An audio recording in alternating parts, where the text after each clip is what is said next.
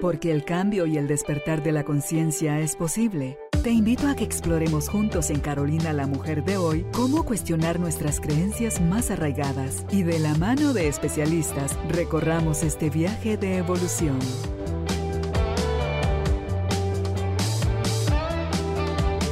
Este episodio llega a ti gracias al apoyo de Cemento Stark. Transforma tu vida, transforma tu casa con Cemento Stark. Y el Instituto Guatemalteco de Seguridad Social. Recuerda que el IX te apoya con brigadas empresariales. Si detectas síntomas de COVID-19 en tus trabajadores, solicita una brigada para hacer hisopados. Instituto Guatemalteco de Seguridad Social X. Bienvenidos. Tribu de almas conscientes, buenas tardes para mí, buenos días, buenas noches para usted que nos escucha, no sé en qué momento y en qué parte del mundo. Gracias por acompañarnos nuevamente en este conversatorio que tendremos hoy con nuestro invitado, el doctor René Santis Ofión. Y el tema, me encanta, ahorita eso me encanta. ¿Saben de qué estamos hablando? ¿No, verdad? Es de los viajes en el tiempo. ¿Usted cree en eso? No cree en eso, pero tiene alguna curiosidad por saber de qué se trata todo esto de los viajes en el tiempo. Hoy va a explicarnos con lujo de detalle el doctor Santizo a qué se está refiriendo. Eh, doctor, buenas, bienvenido. Qué alegre que esté nuevamente con nosotros en el estudio. Hola, Carol. Hola, ¿cómo estás, Judith? Y Juan Pablo, para mí es un gusto otra vez, no es un honor realmente estar con usted conversando, aprendiendo, disfrutando de una charla, de un coloquio que aprendemos muchísimas cosas. Así que yo cada vez que vengo disfruto y felicidades por este nuevo proyecto. Gracias, Doc. Aquí tengo la cajita de las preguntas. Eh, los que le han antecedido, ya hay preguntas de ellos acá.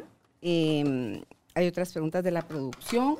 Aquí lo que queremos es que usted escoja un papelito así sin ver cuál, lo tome, lo abra y nos lea cuál es la pregunta y la responda de la manera más espontánea.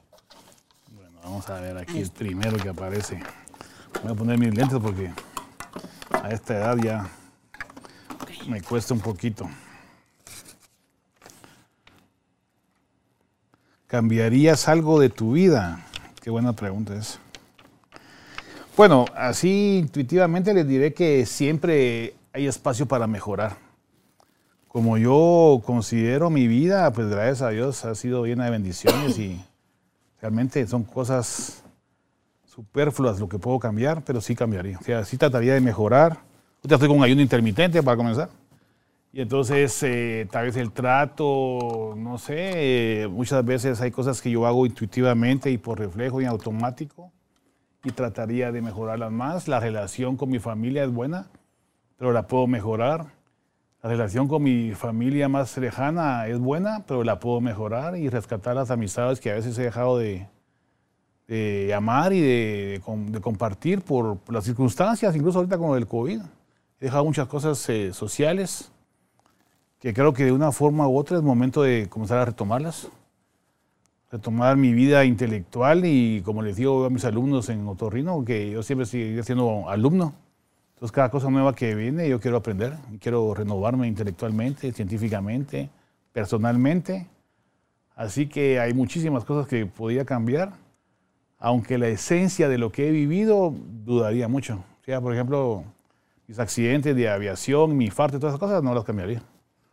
No me cambiaría porque me, fortalecieron, como le digo a mis alumnos, que todo lo que sea obstáculo hay que verlo como una meta a superar no como algo que me va a impedir hacer lo que yo quiero, sino que sencillamente seguir adelante y ver el cómo, lo que dice la autora Ottingen sobre el WUP, cómo hacer un plan de vida y tratar de mejorarse día a día. Y son las pequeñas cosas, creo yo, las que podemos cambiar en el día a día para sentirnos mejor, en mejor estado de bienestar y mejor felicidad. Me gusta porque usted es eh, médico, entonces eso eh, lo jala hacia la ciencia, por supuesto. Usted necesita verificar y demostrar y comprobar, no solo para ponerlo en un libro, sino que para eh, poderlo compartir con otros a través de la experiencia, no solo desde el conocimiento. Entonces, para usted lo veo yo, Doc, como que el cambio es, es una aventura, con cierto grado de riesgo, pero que está feliz y dispuesto a vivirlo y que le dice sí a la vida, abre los brazos y va con todo. Sí, sí, Así sí. es como yo lo veo a Todo usted. lo que me ha pasado, de una forma u otra, he aprendido. He aprendido de los fracasos, he aprendido de los triunfos, he aprendido de todo. Yo creo que es parte de la misma vida, de ir aprendiendo y aprender a visualizar esa perspectiva de formación y de crecimiento y no quedarse estancado con un obstáculo que puede haber en cualquier momento, en cualquier situación. Sí, sí. Y es, eh, como usted dijo hace un ratito, es siempre ese deseo de, de ir mejorando, mejorando, porque todo es mejorable en la vida. Sí, claro. Y no habla eso de insatisfacción No. perenne, sino que de ya conquistó lo que quería conquistar, ya lo vivió, o que a otra cosa mariposa, o sea, que sigue, ¿verdad? Y entonces usted sigue. Yo creo que a usted eso le da bastante sentido a su vida, el- esa curiosidad que usted tiene. Sí, o sea, Esa, esa capacidad que ha desarrollado de dejarse sorprender por la vida. Sí, es, es apasionante. Cuando Judith nos sugirió este tema, dije yo, bueno, a ver cómo lo enfocamos. Y es verdad cómo me sorprende todo lo que hemos aprendido en esos 20 años de estar escribiendo y leyendo y estudiando. Y cómo encuentro nuevas cosas, eh, unos artículos que estuve revisando ayer o antier sobre experiencias cercanas a la muerte y un estudio cerebral trans, transmuerte, que es el primero en el, en el mundo realmente, que podemos ver qué está pasando dentro del cerebro y con las teorías físicas, más lo que dice Malet y otras cosas más, se compagina mucho con lo que también escribí en mi segundo libro. Entonces eso me apasiona porque son cosas que voy sumando de información a mi siguiente libro y ojalá que haga otro más y siga haciendo más porque quiero compartir todo eso. Es que eso es parte de no conformarse con lo que otros ya dijeron. Sí. Ya la vida está conquistada y ya todo el conocimiento está adquirido. No. Porque hay cosas que fueron verdad por mucho tiempo, Exacto. que perdieron vigencia y ahora hay cosas eh, no, es más novedosas, no, sino que más estudiadas que pueden demostrar cómo esta es ahora la nueva verdad. Exactamente. Ahí los ¿Cuánto libros- tiempo? No sabemos, pero Pues, e- ese, pues, sí. ese conocimiento adquirido pone al- a, a la situación como, como nuevas verdades. Así es, está estudiando un libro que es de epistemología que se llama Estructura de las Revoluciones Científicas de Kuhn. Y él habla de eso precisamente. Toda la epistemología es ver cómo los límites de la ciencia cada día se van aumentando y se van aumentando más. ¿verdad? Entonces, lo que sabemos hoy, dentro de 100 años va a ser diferente, dentro de 1000 años va a ser diferente, igual que lo que pasó hace muchos años. Aunque sigue habiendo cierto grado de verdad que sigue continuando y continúa mucho tiempo, pero hay que seguir avanzando en el conocimiento. Entonces, todas esas leyes de la física son cosas que ni Einstein creía, menos Newton. Y ahora con la teoría de M son otras cosas. Y la que viene después, la teoría de las cuerdas, otra cosa. Y la teoría de otra. Entonces ahí nunca acabar. Es de aprender y aprender y aprender. ¿Sabe qué me recuerda eso? Cuando el que decía que no se podía romper un récord deportivo y nadie lo lograba romper hasta que alguien creyó más en sí mismo, se esforzó todavía un poco más y logró vencer el récord y una vez él lo logró, lo lograron varios más. Exacto. O sea, hay alguien que tiene que validar algo para que se rompan todos esos esquemas o patrones rígidos mentales, Doc, que se cierran a, a descubrir qué más hay. Y eso es lo que me gusta del tema de hoy. Viajes en el tiempo. Ah, Usted que todo lo lee, todo lo investiga es y todo le, le- le- Me apasiona, me le apasiona. ¿Qué encontró? Bueno, este, yo creo que la forma más eh, productiva de poder investigar un tema siempre, ahora como ya he leído un poquito más, es tratar de ver los diferentes enfoques que hay. Ujú. qué es el tiempo de la perspectiva filosófica, qué es el tiempo de la perspectiva neurocientífica, qué es el tiempo de la perspectiva física. Porque así fue como investigué yo el alma. Primero la religión, después la filosofía, después la ciencia, después la física. Es como uno comienza a entenderlo. Entonces, si nos vamos a la perspectiva filosófica del tiempo, podemos analizar lo que pensaba Platón y Aristóteles, que el tiempo era movimiento. Si seguimos investigando qué pensaban hace 2500 años, podemos también investigar lo que pensaba San Agustín, que fue un poquito de tiempo después, donde él ya lo miraba desde el punto de vista psicológico, siento yo. Porque él decía, lo que ya pasó es el pasado. Lo que no ha venido ni vendrá es el futuro. Y tenemos que vivir el presente. Pero ¿qué es el presente desde el punto de vista del tiempo? El instante efímero que ya pasó. Entonces existe el presente desde el punto de vista momentáneo y cuántico, no. no Cuando usted lo quiere ver, ya pasó. Sí. Entonces, eso se llama incertidumbre. Heisenberg, pero vamos a dejarlo para la física. Entonces, ya después vienen otro tipo de pensamientos como los de Kant y Heidegger. Por ejemplo, Kant decía que la- el tiempo es subjetivo. Lo que nosotros nos damos cuenta del tiempo, de lo que nosotros creemos que es el tiempo. Pero Platón decía que no, que era el tiempo cosmológico, el cambio de estaciones, el cambio de, estrellas. Entonces, ¿qué tiempo es el verdadero? ¿El de, los, de los planetas y de las estrellas de Platón o el movimiento particular de Aristóteles? ¿O la capacidad subjetiva de medir un tiempo? Como dice aquella, allá es de noche y aquí es de día. ¿Quién tiene el tiempo verdadero? ¿Los que están en Rusia ahorita que es medianoche o en la noche? ¿O aquí estamos en la tarde en Guatemala? Con el movimiento y la rotación de la Tierra, Exacto. los dos tenemos la verdad. Porque una parte el sol está bloqueado y ahí es donde se ve, hace de noche, y aquí estamos con el sol expuesto y por eso es de día. Ahí está la relatividad de Einstein, el tiempo relativo al observador. O sea que los Rusia están durmiendo porque es de noche. Y aquí estamos en el tarde platicando. Sí. Entonces, y, y otra cosa, Doc, de lo del tiempo es eso que usted está diciendo del observador, es también cómo el observador lo percibe.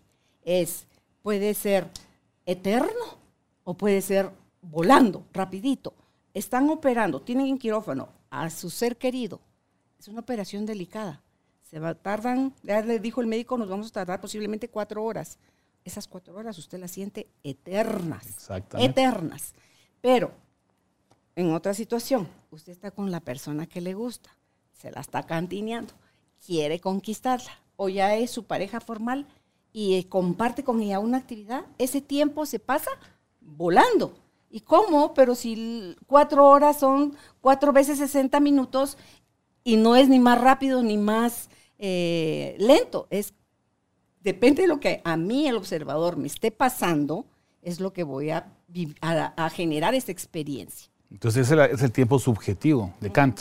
Lo que usted percibe de tiempo es lo que usted considera su tiempo. Uh -huh. Pero existen otros tiempos.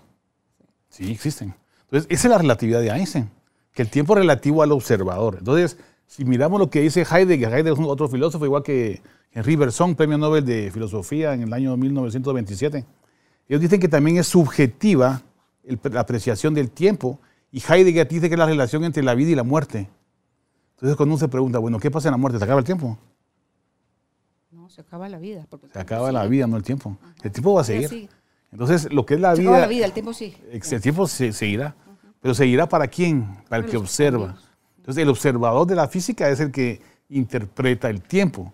Entonces, si hay diferentes tiempos, por lo que estamos platicando aquí de filosofía, quiere decir que hay diferentes velocidades también. Hay diferentes tiempos y espacios. Entonces, para no irme muy, muy fumado, muy, muy fumado vamos a ir a la psicología un poquito antes de llegar a la física. Porque la física sí es fumada. La física, la física cuántica es más fumada de lo que uno se puede imaginar. Ahí están las respuestas. Pero eso aclaró un montón de Ah, cosas. por supuesto. Cuando uno- lo que uno siente cuando se está muriendo, en mi segundo libro yo lo expliqué con física. Porque es la única forma que encontré, de, como usted bien dice, de poder compartirlo, porque para poder compartir algo de lo que yo creo, nadie me va a creer. Sí, es que Pero como si no es bases. medible, no es cuantificable, no es, no lo puede tocar. Tan tangible. entonces, dice- si no es tangible, dicen así como que, a ver, explíquemelo. Exactamente. ¿verdad? Entonces la psicología es muy, también muy importante. Pues entonces platicamos de la mente y de la conciencia y la incertidumbre cuántica de Heisenberg, se llama, que en el momento que estamos midiendo una partícula, ese momento ya pasó.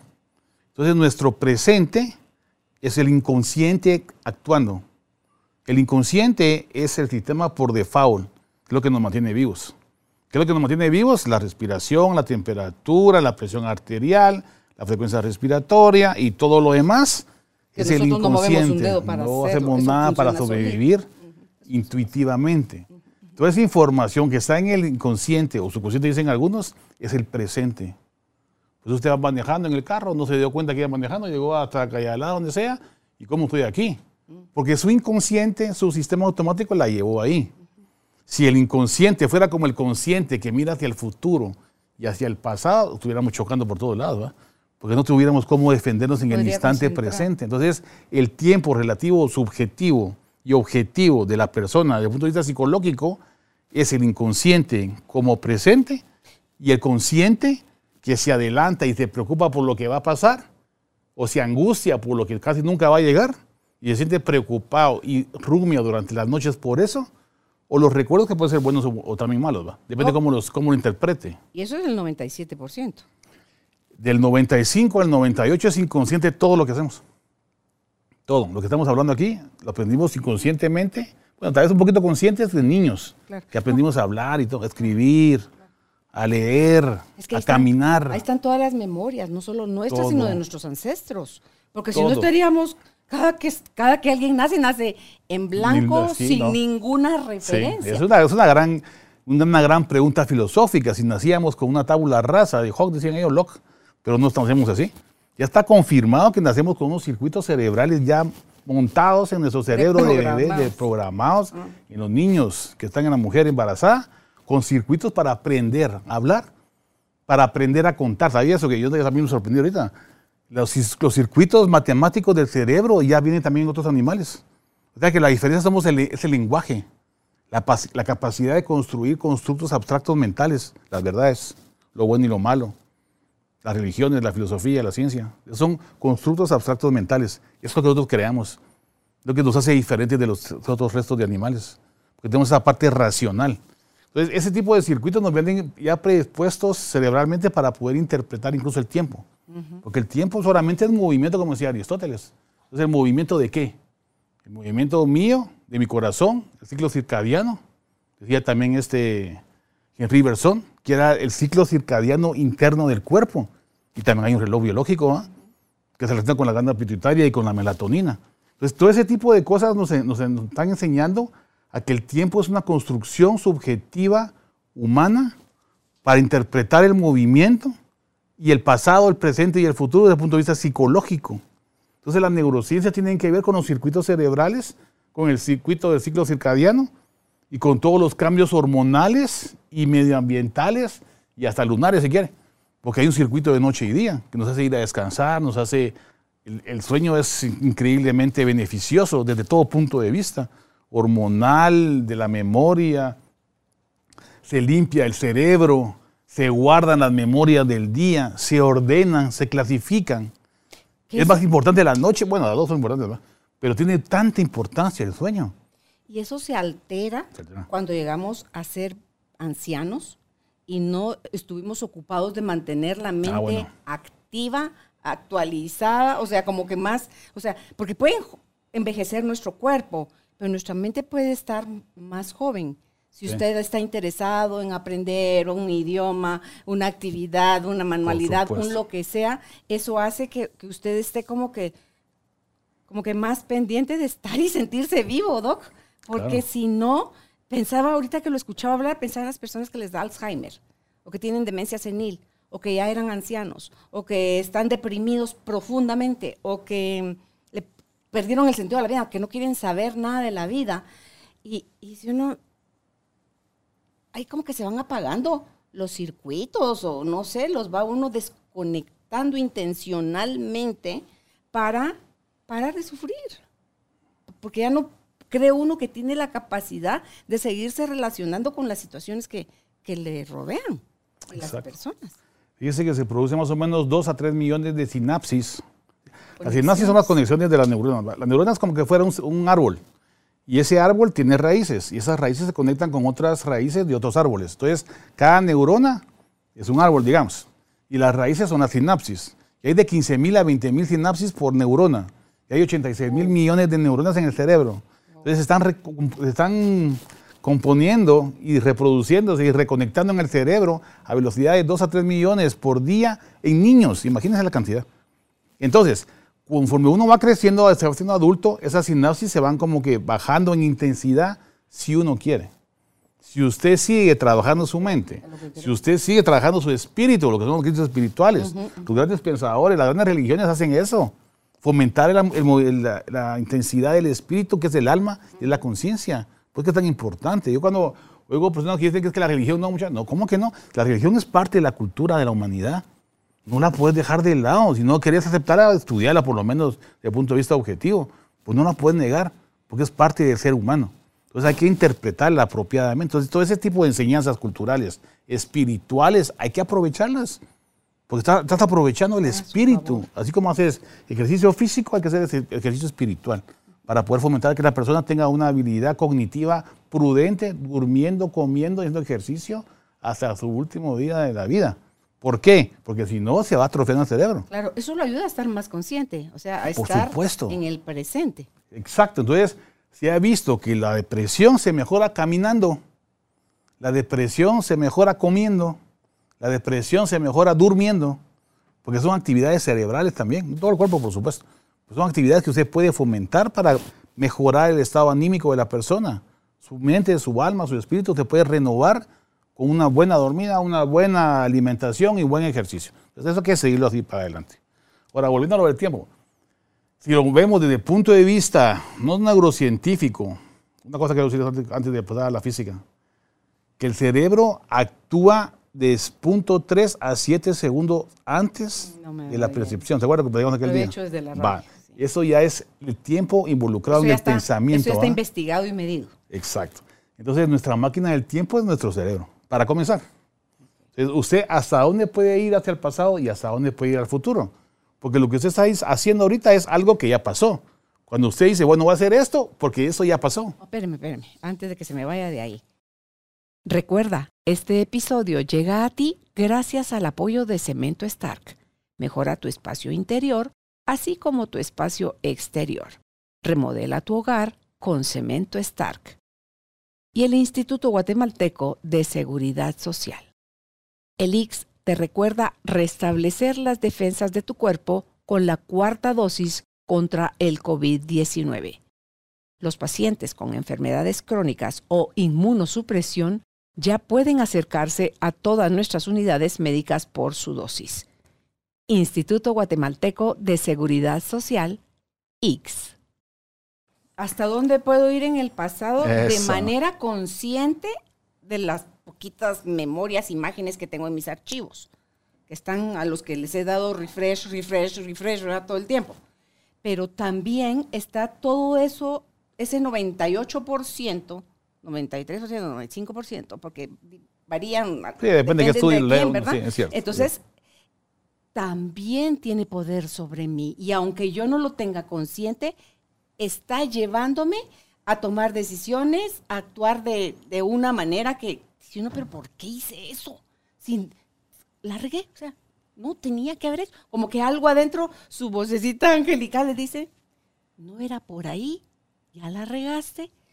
Y se queda uno como que, encima que no nos enseñaron a hacernos responsables, es así como que, ¿y ahora qué hago? ¿Cómo retrocedo? Y entonces nos afanamos en querer regresar a ese momento a modificar la mala decisión, la mala observación, lo malo que, que estamos, que estamos calificando de malo, Doc, y eso no tiene, eso no se repara, perdemos, digo otra vez el tiempo, perdemos el tiempo al querer cambiar las cosas que ya sucedieron. Ya Ahí no hay vuelta atrás.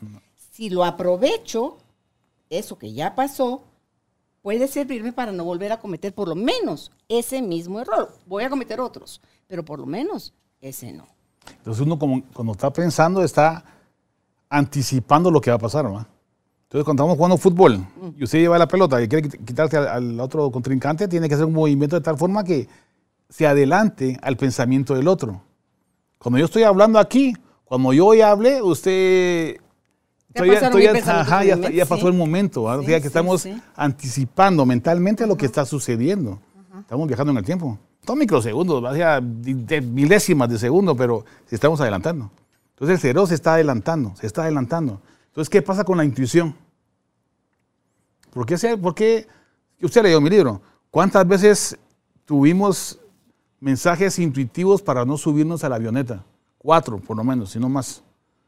Esa, ese- esa capacidad intuitiva de hacer algo o no hacerlo, ¿en qué se basa? En un inconsciente. En la sobrevivencia también. En el inconsciente que está guardado en su cerebro, que es toda la información que tiene guardada desde que está en el útero de la mamá. Entonces ahí pensamos ya en el pensamiento del inconsciente colectivo, que es de Jung. Ese pensamiento, ese análisis del inconsciente colectivo, ¿qué es?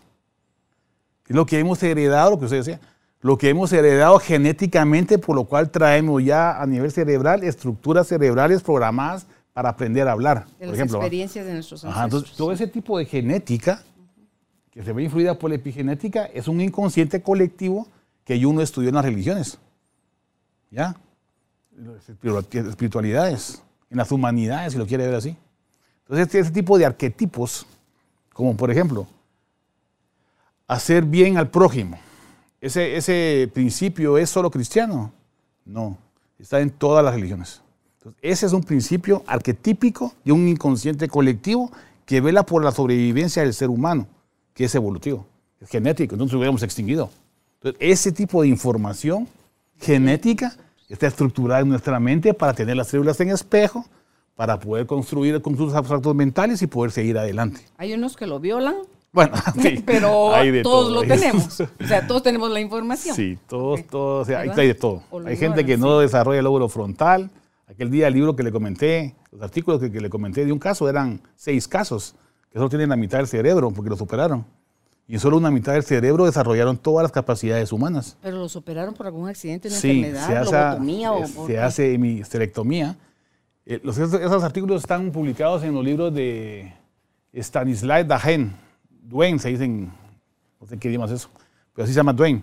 ahí están reportados los casos, donde el cerebro está estructurado y se reconstituye como que fuera plasticina para desarrollar cualquier capacidad. Pero entonces, si la gente tiene desarrollado o mal desarrollado el lóbulo frontal, son los que pueden desarrollar una psicopatía, o son maniáticos, o psicópatas asesinos, estructuralmente. Pero eso no significa que lo tengan que ser. Ustedes epigenéticamente los pueden moldear, bueno, ellos solitos, ¿verdad? Para no serlos. Y hay gente que no trae eso, que son psicópatas. ¿Qué pasa con los que tienen la famosa eh, eh, múltiple personalidad? Ah, que dicen que hasta cambian cambian físicamente, doctor. O sea, ese poder tiene la mente. Sí. Eso también lo estudiamos, ¿va? Eso se llama, hay un desorden de personalidad múltiple que no se llama así, se llama desorden disociativo en los libros de la psiquiatría, en el DSM-5 está ahorita ya, porque está reportado como una enfermedad. Entonces, ¿qué pasa? El cerebro se puede dividir, la interpretación de las personalidades es subjetiva o en realmente tiene dos personas dentro de la cabeza. Entonces ahí la pregunta está más difícil porque tiene que ser subjetividad de lo que hace la persona. Pero la persona se comporta como un niño, se comporta como una mujer, se comporta como un varón, se comporta como policía, como lo que quieran. Entonces uno mismo puede alterar su cerebro de tal forma que puede llegar a ese desorden disociativos. Desórdenes disociativos de personalidad múltiple o ese tipo de, patología. Hasta, hasta le toman un nombre que le llaman posesión. Oiga, ¿verdad? posesión en el libro de enfermedades psiquiátricas reconocidas de la Academia Americana de Psiquiatría. Estamos hablando de la neuroplasticidad ahorita. Entonces, ese tipo de capacidades del cerebro para moldear lo que se puede imaginar. Entonces puede ser para, para bien o para mal, como todo. Entonces, ¿hasta qué punto es responsable la persona que tiene una atrofia cerebral del lóbulo frontal, que es un psicópata asesino, si lo que pasó con él es que venía genéticamente determinado y por factores epigenéticos, sociales, culturales o familiares se desencadenó en eso y es un asesino. Él es culpable. ¿O no?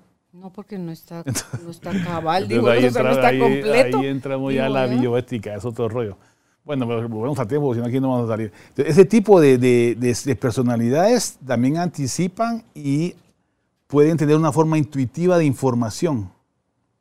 Entonces, ¿Hasta dónde puede llegar el cerebro para adelantarte a un suceso? Yo no creo que es un viaje en el tiempo. Bueno, entonces ahí estamos a ya los ¿Hasta dónde? ¿Cuánto tiempo se puede extender uno? ¿Qué tan es la pregunta que yo también me hice y no he encontrado la respuesta, pero el cerebro puede anticipar muchas cosas, ¿verdad? Porque dicen que ya tienen la máquina el otro día escuchaba una entrevista que ya tienen la máquina para, pero que todavía eso no lo han publicado, para trasladarse en el tiempo o los mundos paralelos. O sea, lo que está sucediendo, usted no vio lo del caso 63 en Spotify. Lo vi, ahí Judith me hizo el favor de mandármelo ahí. Eso, dice uno, Dios santo, todas esas cosas están sucediendo, entonces, ¿qué somos? ¿Dónde estamos? Ahí, vamos a llegar, vamos a llegar ahí. Entonces, mire, pues, para poder ir por pasos, ahora vamos, vamos a explicar lo de la física, porque tenemos que ir un poquito más rápido. Entonces, para poder entender el tiempo desde el punto de vista físico, tenemos que entender las dimensiones. Ustedes saben que para juntarnos en la casa de Carolina, que vive en la tercera calle, cuarta avenida de la zona tal. Entonces yo vengo a la calle, a la avenida, pero ¿qué? ¿En primer piso, segundo piso? Y hasta altura. Entonces ya es largo, ancho y altura. Son tres, tres dimensiones. ¿Pero cuándo? ¿Mañana, dentro de un año o dentro de mil años? El tiempo. Entonces el tiempo es la cuarta dimensión. Entonces está largo, alto, grueso y tiempo. Entonces la cuarta dimensión es el tiempo. Una forma de entenderlo es que el tiempo no existe. Lo que, estamos viendo es una modificación del espacio-tiempo. Pero lo hemos usado como referencia, doctor. Porque tenemos que comer y dormir. ¿Sino cuándo? Pero ¿por qué, pusimos el, ¿por qué pusimos el meridiano de Greenwich ahí en Inglaterra? ¿Por qué no lo pusimos en la China o en Guate? ¿Por qué? Porque todos nos pusimos de acuerdo para tener un horario, para poder llegar a, nuestros- a nuestras citas, a nuestras reuniones, agarrar el avión, agarrar el tren. Es un, conce- un constructo abstracto mental como el lenguaje para poder comunicarnos. Entonces creamos un tiempo relacionado con el movimiento para poder comunicarnos y llegar a un lugar puntual. Que beneficia al colectivo. Ajá, es un lenguaje. El tiempo es un lenguaje como la matemática. Entonces, eso es- un, es un consenso que Einstein lo metió a puro tubo ahí con sus dimensiones, ¿verdad? Porque no le quedaba dónde, no, no, no había dónde ponerlo. Entonces, lo metió como cuarta dimensión. Entonces, hoy por hoy en la física es la cuarta dimensión. Así, por consenso. Puede ser que después digamos que no, ¿ah? pero ahorita por lo menos sí. Ese se equivocó en dos cosas. En la constante cosmológica que dijo él que había sido su gran error y sí existe. La constante cosmológica es la, la energía oscura del universo. Y la materia oscura del universo es lo que retrae y la energía oscura es lo que repele el universo. Y eso ocupa el Dijo 95. dos veces la oscura, retrae y la, La materia jala y la energía expele. expele. Entonces, por ejemplo, la constante cosmológica es lo que expele el universo para que siga expandiéndose. El universo no es estático, ¿ah? El universo es dinámico, está creciendo y creciendo y creciendo y creciendo. Entonces, ¿qué es lo que hace que crezca y que crezca y que crezca? Nadie sabe. Entonces, eso se llama dijo la energía, se llama la constante cosmológica de Einstein, pero dijo que estaba loco él. Dijo, no, yo me equivoqué, no se había equivocado, era cierto. Existe una constante cosmológica que es la no energía. tenía cómo demostrarlo. No tenía, no entendía. Él dijo que Dios no juega a los dados. ¿Por qué? Porque el principio de incertidumbre de Heisenberg dice que no se puede localizar una partícula, ni la velocidad, ni el espacio en un momento determinado. O sea que cuando estamos tratando de ver la partícula, como lo vemos con un rayo de luz, y el rayo de luz tiene un fotón y mueve la partícula microscópica, ya no va a estar cuando nosotros queramos verla y medirla, ya no va a estar ahí. Entonces Einstein decía que no se podía, que tenía que tener algún tipo de, de respuesta que no fuera esa, que no había incertidumbre, no podía ser. Entonces comenzó a entender lo que se llama el efecto fantasmal. Él decía que no existía Dios con sus dados. ¿Por qué? Este efecto fantasmal lo que dice es que las partículas están comunicadas, aunque esté al final del universo. Están comunicadas. Si esta partícula aquí hace algo, lo recibe la otra partícula al final del universo en ese mismo instante. Entonces quiere decir que la velocidad de la luz no es el límite de la velocidad de la luz. Hay otra forma de avanzar más rápido que la velocidad de la luz. Entonces tampoco creía Einst- Einstein en eso. Por eso que decía que Dios no jugaba a los dados. Ese entrelazamiento cuántico, como está tan raro y tan fumado, le llamó efecto fantasmal.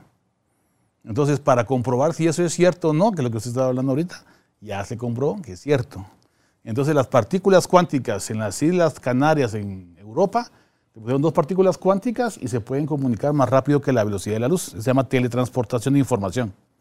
Yo estoy hablando de ciencia. ¿no? Alan Aspect se llama el cuate que lo hizo y es el, premio- el ganador del premio Nobel. Teletransportación. Teletransportación. Yo he creído desde que soy niña, no me pregunte por qué en eso. Va, eso no es nada. Ahora, después de esos artículos que fueron los que yo leí para mi libro, para mi primer libro, solo había encontrado ese artículo. Y ahora ya hay uno que están con los satélites, los chinos. Ya mandan información de Beijing al satélite chino para mandar información más rápido que la velocidad de la luz. O sea, teletransportación. Mm. Entonces, la velocidad a la que va el satélite es menor que la velocidad que estamos aquí, hablando de tiempo y espacio. Entonces, quiere decir que para cuando usted usa su GPS allá afuera ahorita, ese tiempo y espacio es diferente al que le manda el satélite a usted que al que usted está viviendo aquí. Porque arriba va más despacio el, el tiempo. ¿Por qué? Porque no hay oxígeno. Es la gravedad y espacio, lo que hablábamos del espacio-tiempo. O sea, el largo, alto y grueso es el espacio. Y el T, el tiempo, es la cuarta dimensión. Entonces, Einstein lo metió aquí. Pero lo que hay es cambio del espacio-tiempo, no de la velocidad. Porque la velocidad es constante, la, la velocidad de la luz es constante en todo el universo, dice Einstein. ¿Pero eso es cierto o no? No. Lo que pasa es que la vemos y la miden a la velocidad de la luz porque lo que se acorta y se expande es el espacio-tiempo. Es que esa es la velocidad más rápida que existe. Supuestamente. La, la medida que tienen más rápida. Supuestamente, pero ahora ya no. ¿ah? Ese era, era, lo que te le decía la otra puerta que se equivocó enseñar eso, que la, antes se creía que la constancia de la velocidad de la luz era la máxima, ahora ya sabe que no. ¿Por qué? Porque esas partículas cuánticas que están entrelazadas se comunican más rápido que la velocidad de la luz. Ahorita vamos a los viajes en el tiempo. Entonces, si las partículas están entrelazadas, ¿y qué voy? Eh, cuento eso porque la teoría de Malet, la del caso 63, está basada en eso. Jean-Pierre Mallet. Ajá, Jean-Pierre Garnier Malet, Mallet. es físico. Y él dice que ese entrelazamiento cuántico también se da a nivel cerebral, porque es información. Y esa información del espacio-tiempo al futuro puede ser una comunicación de información, dice él, para que nuestro cerebro se vaya preparando para buscar soluciones a problemas.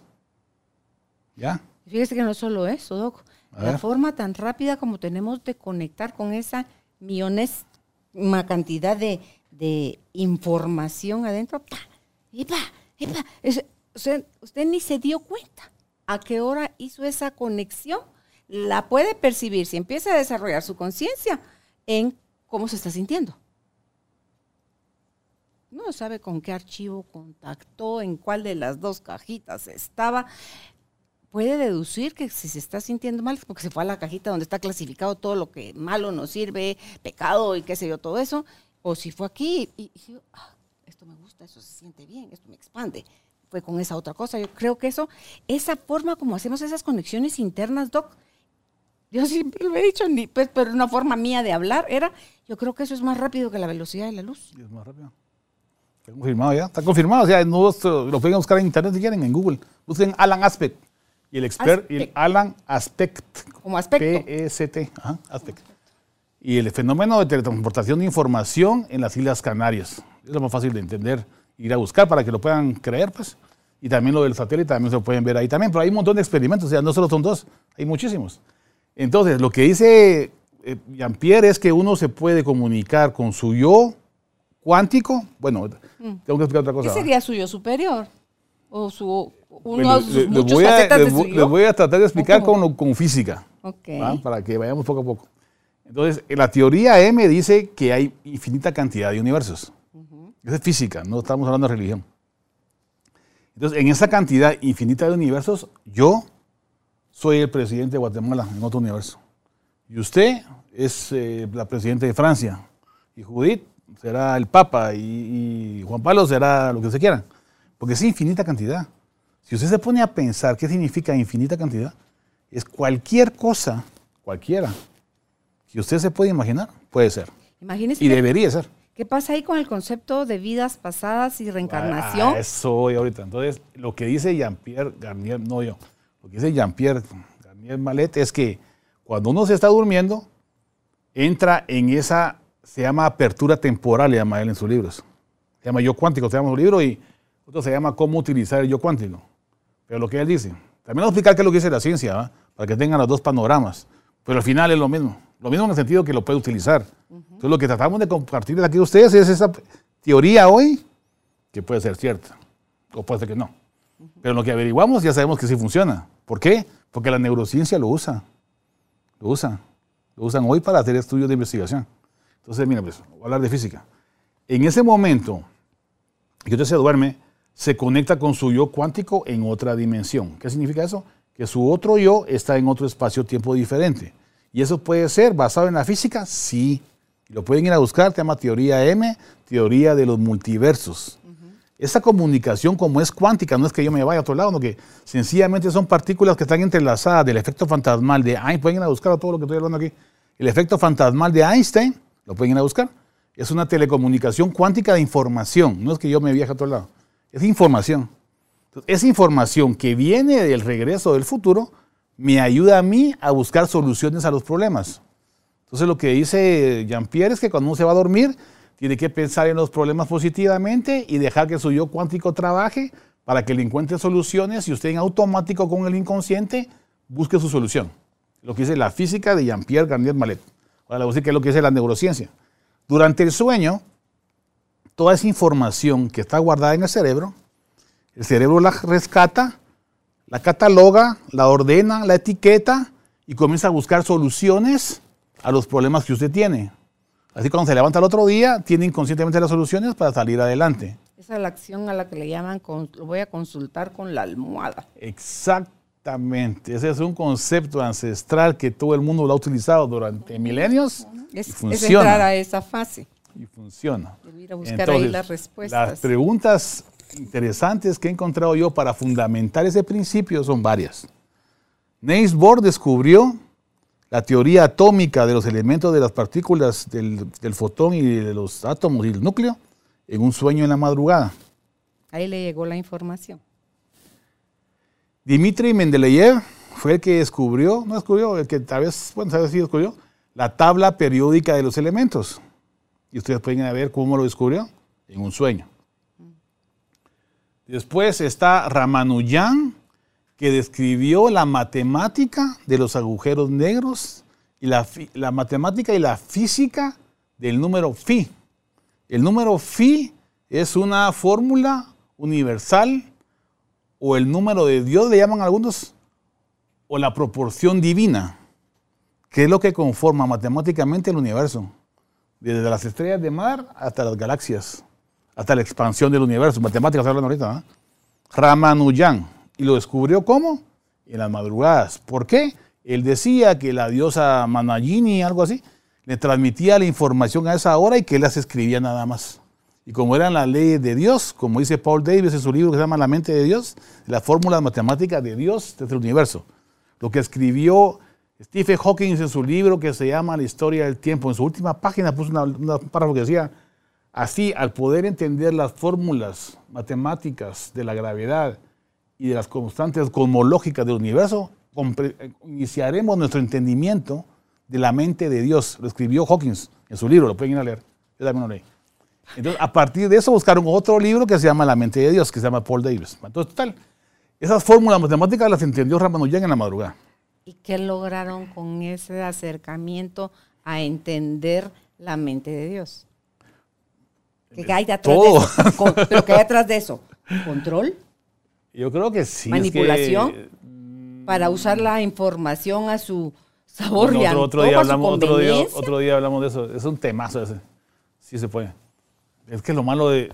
Bueno, lo bueno y lo malo, ¿va? como todo. si usted no tiene su conciencia elevada, puede hacer mal uso de todo eso que es revelador. Pero yo creo que toda esa información, el universo, como somos parte de él, toda la información del universo está dentro de nosotros. Entonces es solo como que entrar a ese estado del, del cerebro, de la mente, donde usted tiene la conexión con la información. Es como que estirar el brazo en la biblioteca del mundo, jala el, el, libro donde, y usted abre, ahí está la información. Y, y, todos, creo yo, Doc, tenemos acceso a eso. Todos. Pero la gente, creo yo, los científicos que han estudiado y se han esmerado y se han enfocado tan profundamente en una investigación, logran alcanzar con mucha más facilidad ese estado porque están tan ensimismados en su proyecto y en su lo que quieren encontrar, que es como que, como que borraran todo lo demás de ellos y solo queda ese como anhelo o deseo de tener acceso a la información y la información es accesible, pero tiene que usted quitar otro montón de cosas, creo yo, de peso mental, que es la que dice, nada, o sea, charadero, ciencia ficción, eso no es cierto. A ver, que lo compruebe. Y entonces, como nos da miedo, todo lo que nos sabe a desconocido, mejor lo, lo atacamos o lo acusamos de, herejía o de qué sé yo. Así es, entonces por eso yo se los dejo ahí, hagan su experimento ustedes mismos. Pónganse antes de dormir. ¿Algún problema? Es en el estado cuando uno ya está somnoliento y se está quedando dormido, ¿verdad? Sí, por eso, por eso es tan, tan peligrosa la televisión. Porque uno pone la tele y comienza a ver anuncios de un montón de cosas ahí, cosas cabecear y se queda dormido. Toda esa información se, se queda en el inconsciente y usted tiene ganas de ir a comer un pollo, a comer no sé qué, a tomar no sé qué, ¿verdad? Porque se está programando y está en automático, como decía aquella canción de Pink Floyd, otro ladrillo en la pared.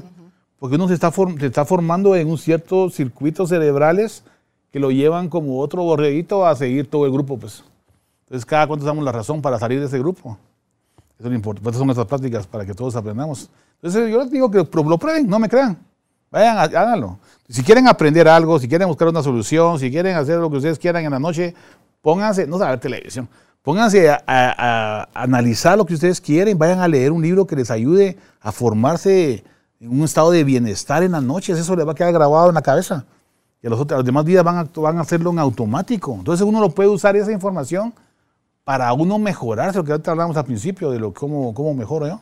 Entonces, en las noches, por ejemplo, yo cuando voy a operar un caso, yo repaso lo que voy a hacer del caso en la noche. Cuando yo llego a operar otro día, lo hago más rapidito. Los grandes atletas, ya, lo hice, ya lo fui repasando en la mente. Los grandes atletas, los que, las personas de éxito, es lo que hacen. Entonces no necesitan ser muy físicos, ni, ni, químicos, ni nada. Solo háganlo porque es algo instintivo que, como usted dice, es un descubrimiento ahorita porque nos estamos dando cuenta que sí es cierto. Pues, y hay cómo buscarlo, cómo analizarlo y cómo estudiarlo y cómo aprovecharlo, que es lo que nosotros tratamos de hablar aquí. Los hábitos para mejorar nuestro bienestar, lo que queremos practicar. Doc, regresando un poquito a lo que dijo hace un rato sobre la teletransportación, que eso a mí es algo que me parece, la levitación y la teletransportación son cosas en las que yo creo, a mí me encanta, yo me puedo quedar así viendo al cielo los pájaros volar y cuando están como hasta como que se quedaran quietos, porque, porque están parqueados en el, en el, suspendidos, porque obviamente encontraron la corriente que está debajo de ellos y la temperatura y todo, entonces pueden quedarse sin mover las alas a mí eso me parece fascinante, ¿verdad? Entonces digo yo, ¿qué pasa si yo desde chiquita tengo esa sensación? Y esos programas de televisión que habían como perdidos, no, no era perdidos en el espacio, era donde está el doctor Spock, en la guerra de las estrellas. Entonces, esa, donde el doctor Spock, se metían en esa máquina y aparecían allá. Entonces, cuando yo leí el libro de la autobiografía de un yogi, de Paramahansa Yogananda, y ahí él le escribe como eso de la teletransportación, porque no es nada más, ah, ya no voy a requerir un carro, una bicicleta, eh, ni irme a pie, ni un avión, ¡pum! ya estoy allá. O sea, es una cosa como de, como de concentración, enfoque, y me desaparezco aquí y estoy allá. Pero también él hablaba ahí de cómo yo puedo estar aquí, pero puedo estar allá. O sea, eso es lo de los multiversos que usted dice. Porque alguien me dice, te vi en la zona 10 el martes a las a la una y media de la tarde. ¿Cierto? Yo estaba entrevistando al doctor Santizo el martes a la una y media, a la una y media de la tarde. Entonces, me saludaste, entonces, eso es, eso es parte del, del, desprendimiento, del doblaje, la de transportación, porque al final, doctor, uno cree que está aquí, a menos que esté 100% enfocado en lo que está haciendo, o sea, con presencia. Está con la mente, el cuerpo es aquí, pero la mente está allá, el corazón está en otro lado, el cuerpo puede estar acá, pero usted no está unificada. Entonces yo siento que cada que hacemos eso nos estamos perdiendo la vida. Entonces, ¿cómo funciona? ¿Qué han descubierto hasta ahorita de lo de la teletransportación? Porque usted decía la distancia, cómo viajaba, si estaba aquí, estaba allá también. ¿Qué han descubierto? ¿Es cierto que ya hay máquina del tiempo y no nada más no lo han dicho? Bueno, mire, pues ¿La siguen eh, puliendo y probando? La, máquina de tiempo hoy por hoy es el acelerador de hadrones que está en Suiza. ¿Por qué? Porque ponen a, una partícula los mosones, los, los leptones y los eh, neutrinos a casi la velocidad de la luz. Entonces, es por ejemplo, es un, un, un mesón vive, 40, vive un milisegundo, digamos. Pero en esa máquina dura cuatro minutos. ¿Por qué? Porque está viviendo más y está adelantándose en el tiempo. Entonces, si usted agarra, una, eso lo dijo Einstein, si usted agarra a un gemelo y lo manda, lo manda a una máquina que viaje a la velocidad o casi la velocidad de la luz y regresa, viajó al futuro. Cuando él regrese dentro de un año para él, aquí ya pasaron 100 años. Entonces va a regresar al futuro de aquí. Entonces, ¿eso se puede hacer una máquina así? Sí se puede. No hay ley física que lo contradiga. En Interestelar sale eso. En, Interestelar era una película. Kip Thorne fue el asesor físico de esa película. Todo lo que pusieron ahí puede ser. Usted puede ir a un agujero negro y estar en, se llama el horizonte de sucesos. Y si usted está ahí, ahí no hay espacio-tiempo. Está como en el limbo, digamos. Ajá, entonces si usted va ahí y regresa, ya bajó en el tiempo. Pero va a viajar el tiempo hacia el futuro, no para el pasado. Ahora, ¿cómo viaja para el pasado? A través de un agujero de gusano. ¿Qué es un agujero de gusano? Un agujero negro es la materia de una supernova que explota y se implosiona y crea un centro de gravedad tan grande que no deja pasar absolutamente nada, ni luz. Lo que caiga ahí pasa a otro universo, dice Hawkins, no lo digo yo. Stephen Hawking lo dice en su libro que se llama El universo de una cáscara de nuez, el otro que se llama El gran diseño, y otros dos que se hablan estos del tiempo, que, que hablan un poco. todo lo que entra ahí desaparece. No Pasa a otro Eso lo dicen todos los físicos. Todo lo que entra al agujero negro desaparece. Entonces, el agujero negro es como una ventana espacio-temporal. Porque lo que hablábamos de las tres dimensiones espaciales y una temporal, todo se condensa ahí y todo lo que entra ahí, incluso la luz, desaparece. ¿A dónde va? No se puede destruir. Entonces, una respuesta es que pasa a otra dimensión. Pues que teoría M va. Porque dice, ¿a dónde se van todas esas partículas? O cómo a nivel cuántico las partículas fluyen y nacen de la nada. O sea que vacío no hay, va. Hay un campo cuántico que se llama el eh, campo de Higgs, que es un, son eh, elementos cuánticos que salen y aparecen y se desaparecen. Entonces, ¿de dónde vienen? Si no, se pueden, o sea, no se pueden destruir ni se pueden formar. Entonces, ¿por qué la partícula de Dios, que es un bosón de Higgs, va? nace en un campo de Higgs, que es una nube de incertidumbre cuántica, en la cual las partículas salen y desaparecen, salen y desaparecen. Entonces, ¿de dónde vienen? ¿Y a dónde van? Tienen que ser de otra dimensión. Entonces, las partículas de los gravitones, que también nos han descubierto, es más, más suave aquí en la Tierra, porque yo puedo levantar esto sobre la Tierra. Mire cuánto mide la Tierra y cuánto mido yo. Yo tengo más fuerza que la Tierra. Eso no es así, porque la gravedad es muy débil. Entonces, esos gravitones vienen de otro universo. Hablando de física y astrofísica. No, y eso no crean que es eh, ciencia ficción, vayan a leerlo. Se llama La teoría de los gravitones de Lisa Randall, se llama la autora que investiga ese tipo de, fenómeno físico, astrofísico. Y así como hace un montón. ¿va? Entonces, hay muchos muchas, eh, fenómenos cuánticos que sugieren que tienen que haber otras dimensiones. Y en la onceava dimensión hay infinita cantidad de universos. Es una teoría, teoría física.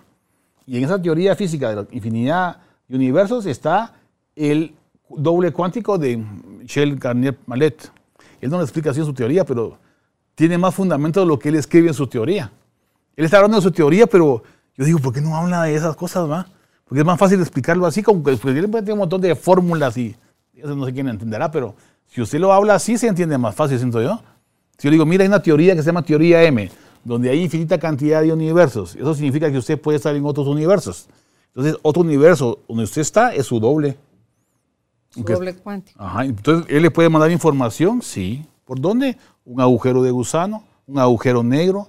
¿Qué pasa cuando uno se muere? ¿Por qué no mira un túnel y una luz al, final del fondo? Una luz. Entonces yo argumento en mi libro, bueno, no podrá ser que un agujero negro que pasa a un agujero blanco. El agujero blanco es el Big Bang. Y el agujero negro es que está en el centro de la galaxia de aquí, la Vía Láctea.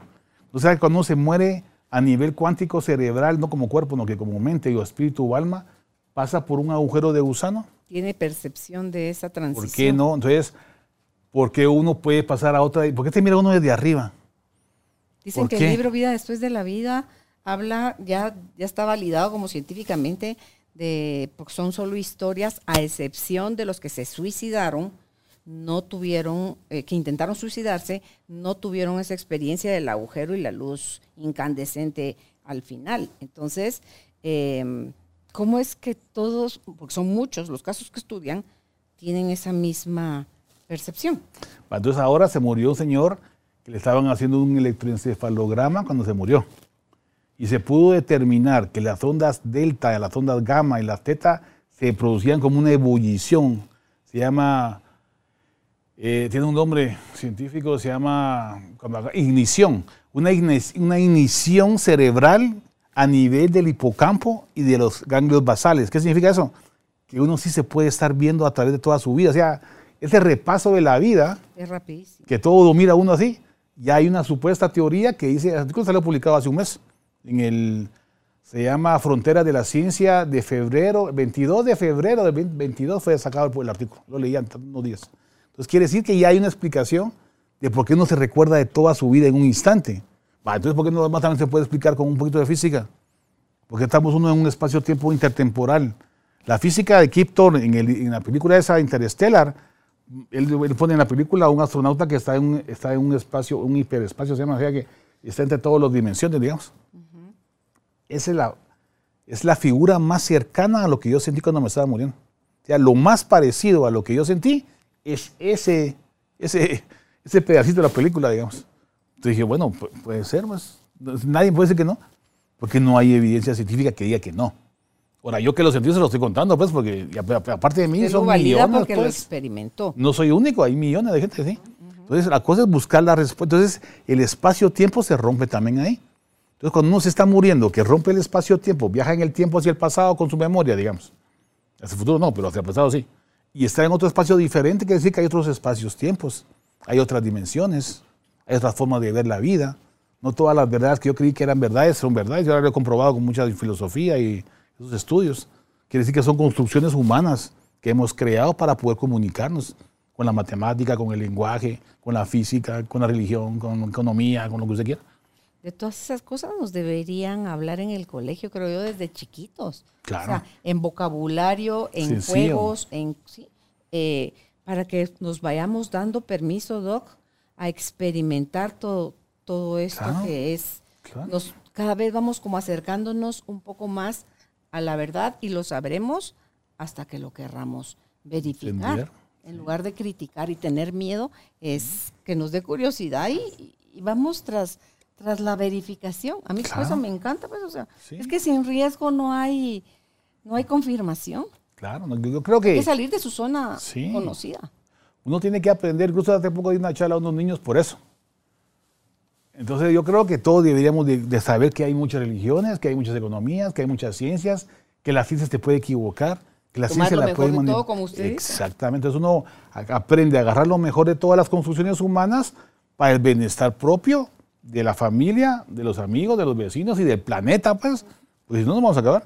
Entonces la idea de compartir ese tipo de hábitos, esos conocimientos que nos llevan a habituarnos a una forma de bienestar, lo que queremos compartir aquí en sus programas. Creo que todos tenemos el mismo pensamiento de, de compartir y engrandecer la, la humanidad de persona a persona, de espíritu a espíritu, y poder compaginar toda esa información para bienestar propio, ajeno y de todo el mundo. pues.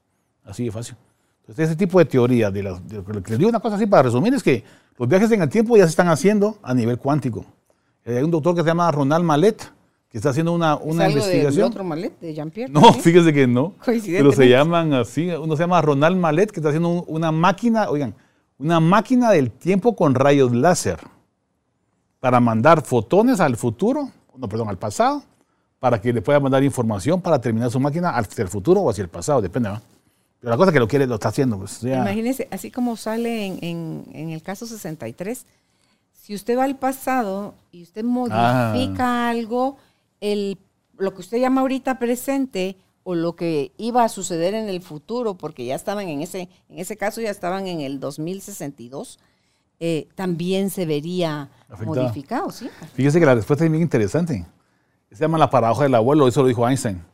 Que si yo regreso al pasado y mato a mi abuelo, no pude haber regresado, ¿ah? Ya no nazco yo. Pero la respuesta es esta. Cuando, lo que- lo que- eso, eso lo hicieron muy bien ahí en aquella película Back de... to the Future. Sí, ese, yo ahí lo hicieron bien.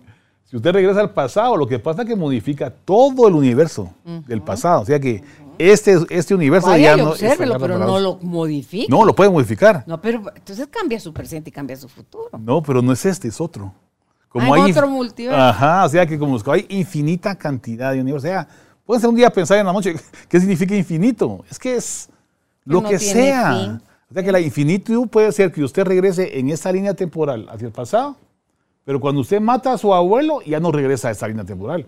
Regresa a A otro universo donde su abuelo se murió. ¿Ya? Pero usted, a pesar de todo, pudo llegar al ¿Pero pasado. ¿Qué pasa ahí si uno sigue teniendo memorias de ese otro universo? Entonces lo que dice ¿Son los Jean-Pierre... déjà vus? Eso, ahorita, ahorita, a esa parte. Todavía nos falta eso. Los déjà vu, las profecías, la mediunidad, eso de los medios y todas esas cosas. Eh, las vidas pasadas. Todos esos son conceptos espaciotemporales de la conciencia.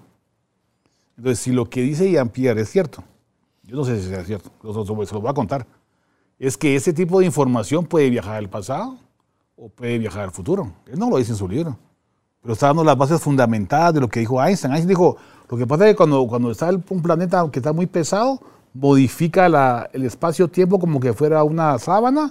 Ustedes ponen una pelota de básquetbol y se hunde la sábana. Así funciona el espacio-tiempo a nivel del universo. Pero ¿qué consecuencias tiene esto? Que si yo pongo una bola de acero, se va a hundir más. Y si yo pongo 10 mil millones de, de, de acero, ¿qué va a pasar? Se va a romper la, la membrana. Esa es una proyección matemática de la teoría de la relatividad general hacia un agujero negro. Entonces igual pasa con Jean-Pierre. Jean-Pierre dice, bueno, podemos adelantarnos en la noche y ver un poquito hacia el futuro. Bueno, pero usted proyecte. ¿Qué pasa si va, ya- va mil años para adelante? No puede, ver, no, no puede ser un profeta. ¿Qué pasa si va para atrás? No puede ver lo que pasó con una gente que mataron a través de una mente de una persona que es medium. No puede ser una reencarnación que pasó hace miles de años. Entonces, la proyección de la teoría de, de, de Jean-Pierre es la que estoy pensando yo. No estoy diciendo que sea cierto, que sea falso, yo no sé. Yo no sé. Pero a Solo eso estoy lo pensando lo que él dice de su teoría, que es una posibilidad. ¿Por qué los profetas? Usted, La gente que es creyente, la gente, vean los profetas de la Biblia. ¿Por qué Jesús sabía que le iban a, a sac- a sacrificar, que le iban a, a crucificar? Que no modificó nada. Y él dijo, te entrego. Los otros Elías y Zacarías y todos los demás profetas de la Biblia. Y las reencarnaciones, como le dije cuatro días pasadas, me preguntó, ¿vos crees en las reencarnaciones moleculares? Sí, le dije. Porque yo tengo partículas de los dinosaurios aquí en mi cuerpo, te lo puedo asegurar. Tengo partículas, ¿sabes de qué más cosas? El mar, la tierra, todo, está dentro de nosotros. Todos los elementos minerales, del fondo del mar los tengo yo y están hasta arriba. Entonces digo, es- depende cómo lo Por eso es que interpretes. somos de polvo de estrellas. Ajá, cabal. Sí, porque venimos te- tirados ahí, tirados con una de una, una supernova. Entonces, depende cómo lo entendas. le digo. Si vos lo entendés de cierta forma, puedes hacer coincidir eso. Por ejemplo, lo de Brian Grace, Brian, Brian Gates, ¿cómo se llama? Brian Gates se llama el, el psiquiatra que... Muchas vidas, muchos maestros. Brian Weiss. Entonces uno puede interpretar eso como que realmente sí hay puentes espaciotemporales a nivel de la conciencia o puede ser que a nivel del hipotálamo, del hipocampo, la persona modifique sus memorias y cree nuevas memorias. Cualquier cosa que sea, pasó. O sea, el que lo cree, lo que decía Jung, ¿va? Si Jung decía, bueno, si él, si una señora, una señora dijo que ella había ido a la luna, le dijo él, una paciente a él y a su, alumna. Entonces la, alumna dice, pero fíjese que dice que vivió en la luna. Sí, sí, vivió en la luna. ¿Por qué le dice la alumna a Jung? Dice, porque ella creyó que estuvo en la luna. Entonces, para ella, ella estuvo en la luna, aunque no haya estado físicamente, pero estuvo mentalmente. Entonces, lo que tiene que hacer usted es ayudarla a ella a regresar a la Tierra, independientemente de que haya estado en la luna o no. Lo mismo pasa con Brian Weiss y los, y los como que las vidas pasadas, digamos. No importa realmente si fue una vida pasada o no. Lo que importa es ayudar a la persona a interpretar apropiadamente su memoria. Ya sea que la haya creado o que no, eso no importa. Lo que importa es ayudar a la persona. Sí, porque ya ve cuando han hecho terapias con estas personas que han tenido, por ejemplo, ay, que tenía este dolor acá en la parte baja de la espalda, como que tenía una lanza atravesada, era la sensación. Y cuando hacen regresiones se encuentran que había sido un soldado que murió en la guerra o que, fue atravesado por una lanza, murió así. Y entonces lo que hacen es retirar la lanza, cerrar esas memorias y entonces desaparece automáticamente el dolor que la persona pudo haber manifestado por años. Eso es lo que dice Jung. No importa si, si fue o no fue, dice él. Lo que hay que hacer es ayudar a la persona a que se alivie y que viva su vida como debe vivirla. Entonces yo, qué, qué, qué buena se le echó a Jung. Igual también habla con lo de Jesús. Cuando Jesús se fue al, al- desierto, y él comenta ahí, bueno, yo no sé si en realidad fue una introspección de su ser humano y su parte mala, de él mismo, analizándose que tenía hambre, que quería comer, y se resistió a comer el pan y convertir las piedras en pan, porque era una autointerpretación de su subconsciente, o en realidad era el diablo, dice él. Pero al final no importa, porque lo que estamos aprendiendo aquí es la voluntad de seguir adelante ante las incertidumbres de la vida y los propósitos que pueden estar inmediatos a nosotros. Dijo que qué buena se le echó Jung.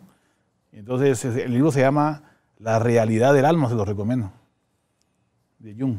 Entonces, so- son cosas, son perspectivas que uno puede ir eh, leyendo, interpretando y ayudando y tomando lo mejor de todo, porque sepan que cualquier libro que yo he leído, por lo menos, he encontrado cosas buenas y cosas malas. Todos los libros, todos, sin excepción. Entonces hay cosas que hay que tomar las cosas buenas para la prosperidad de nosotros, de los demás y de todo el planeta, pues. Esa es la idea, como lo veo yo, por lo menos. que algunos saquen provecho de, eso, tener acceso a esa información, porque hay cosas que pasan, en eso lo que usted decía del, de los que leen, los, medi- los medios, por ejemplo, los que tienen media unidad, eh, pueden saber dónde dejó el testamento mi abuelito. Tal lado, van ahí, ¿verdad? Entonces, eh, y todos los que tienen como otras habilidades, porque yo creo que estamos tan limitados a los cinco sentidos, doctor, y a creer lo que se nos ha enseñado por generaciones. Y no querer ir más allá, les da miedo, porque yo creo que eso está fundamentado desde el pecado, desde el dudar, ni se le ocurra dudar, hereje, porque usted está condenado al infierno. Perdón, pero ya el infierno está, para mí, el infierno está dentro de nosotros. Claro. Y el cielo también. Entonces, cada vez que yo estoy en desconexión del amor y en ultraconexión con el miedo y mi ego, ahí estoy en el infierno. Porque mi forma de pensar, mi forma de actuar, mi forma de hablar va a ser, pero así en llamas la cosa. Y si yo estoy más en conexión desde la confianza, desde el amor, desde la unidad, desde la paz, desde todo eso, estoy experimentando el cielo, pierdo el derecho de mi nariz nada más y procuro ya como el bien común, o, ya ver las cosas como, como una unidad. Entonces, no espere a que su cuerpo desaparezca eh, cuando nos morimos. Ya ahorita, aquí estamos. No es un lugar físico. Para mí es un estado de la mente, el cielo y el infierno, doctor. Entonces, si queremos el tiempo que sea que vayamos a, experimentar este cuerpo, elijamos vivirlo en el cielo. Claro, es lo mejor. Es, increíble. Está, pasando también lo que usted estaba hablando de. Si quieren leer esas cosas que estamos hablando aquí, hay un libro que se llama El universo elegante de Brian Green. El universo elegante. El universo elegante, sí, de Brian Green. Bueno, hay tantos libros, ¿va? Eh, está, están los de, la relatividad de Einstein, sería que la leyeran, ¿va? Porque ahí comienza todo. Después otro libro que se llama El gran diseño de Hawkins. Después otro libro que se llama La mente de Dios de Paul Davis. Es el universo elegante de Brian Green. Y la historia del tiempo. Ah, y también los libros de Michio Kaku. Creo que son mejores para, que, porque no hay tanta fórmula. Entonces ese libro se llama El futuro de la mente, otro que se llama La física del futuro y otro que se llama El futuro de lo imposible, la física de lo imposible. Yo creo que son más fáciles esos de Kaku, porque los de Kaku son más, este, más amenos y, y menos enredados. Entonces yo creo que esos tres, los de Kaku lean. La física del futuro. De la mente, la física. La física del futuro. Esos incluso están aquí en, en Usted dijo, ¿El futuro de la mente y la física? La física del futuro y la física de lo imposible. Son tres libros. Esos tres también son muy buenos. Y, si quieren leer de Hawkins, lean ese que se llama El Gran Diseño. Otro que se llama El Universo en una cáscara de nuez. También está más como con, dibujitos. Todo lo que estamos hablando aquí, ahí está. Ya lo pueden ir a buscar. O también hay videos, ¿verdad? Pero no tan, no tan explicativos. Pero la verdad que sí se puede viajar en el tiempo y todo. La ciencia pelea ¿O con qué facilidad validan todos estos descubrimientos, doctor? Es que lo van haciendo, o sea, no es uno, no, que son un montón de, artículos. Ese libro...